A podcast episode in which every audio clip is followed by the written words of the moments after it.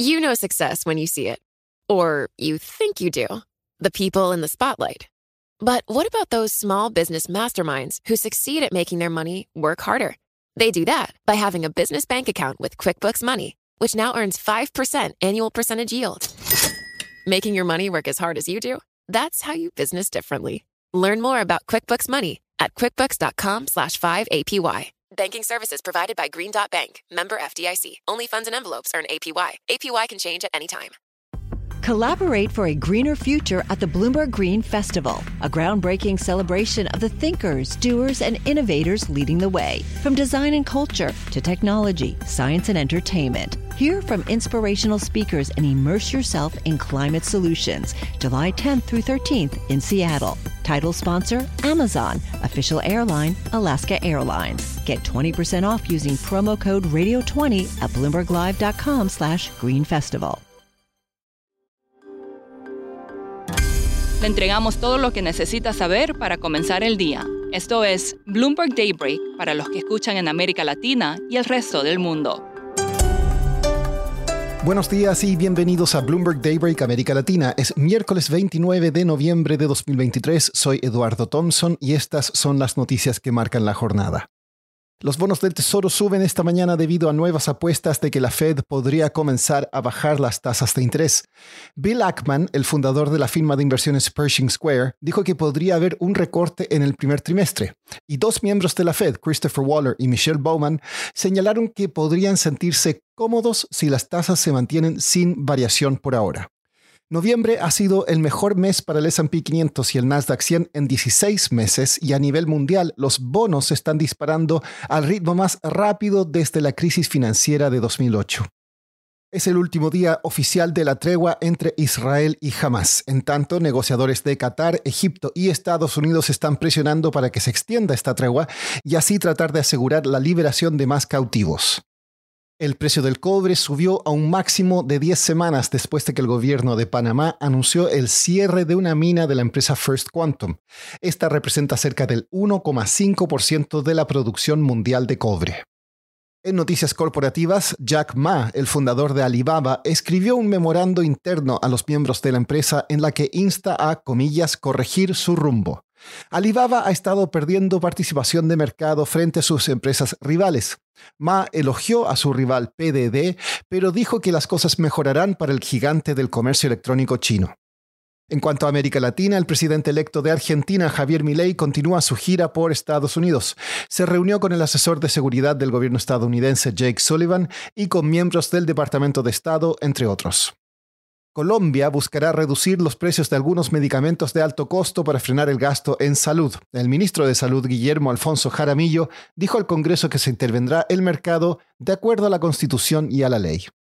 El presidente de El Salvador, Nayib Bukele, dijo que solicitará a la Asamblea Legislativa una licencia de sus funciones para dedicarse a las elecciones presidenciales de febrero. No dijo quién asumirá el cargo mientras tanto. Y a continuación, Andrea Navarro, periodista senior de Bloomberg News en Ciudad de México, presenta la entrevista del día. El año pasado, México fue el importador número uno de vehículos hechos en China y hasta octubre representaban casi 20% de todas las ventas en el país.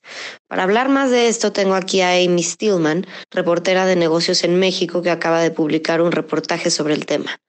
Amy, ¿por qué ha crecido tanto la venta de vehículos chinos en México? Ha crecido por varios factores. Un factor importante es que durante la pandemia hubo un tema de escasez en algunos productos que forman parte de la cadena de producción de varias marcas de Estados Unidos y Europa. En este momento, las compañías de China podrían llegar a México y cumplir con la demanda. También hubo varios temas de la calidad y también de los precios de estos coches de China que han mejorado mucho en los últimos años.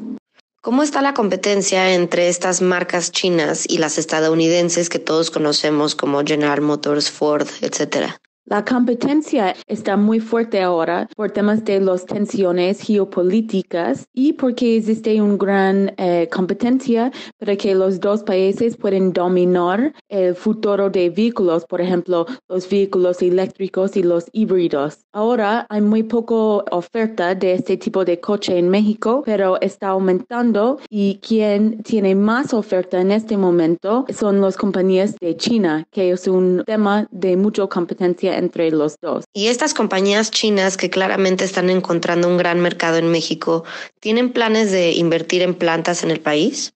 Efectivamente, sí, las compañías de China quieren aumentar su producción en el país. Están buscando varias oportunidades, abrir plantas en, México. Em, y también, por ejemplo, algunas compañías como Jack anunció planes de expansión para su planta de ensamblaje en Hidalgo. Y también MG Motor está implementando, está invirtiendo en su centro de distribución de piezas en San Luis Potosí. Y para cerrar, el mundo de las inversiones está de luto tras la muerte de Charlie Munger, vicepresidente de Berkshire Hathaway, la firma de inversiones controlada por Warren Buffett. Munger murió con casi 100 años de edad y amasó una fortuna de aproximadamente 2.200 millones de dólares. También fue conocido por sus sabias frases y consejos y también por sus críticas, como que el Bitcoin era una basura venenosa o que los mercados de derivados eran un casino disfrazado.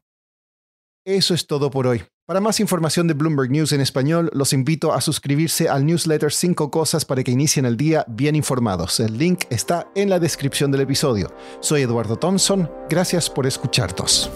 Para conocer todas las noticias que necesita para comenzar el día, revise Daybreak en la app Bloomberg Professional, donde puede personalizar las noticias que desee recibir.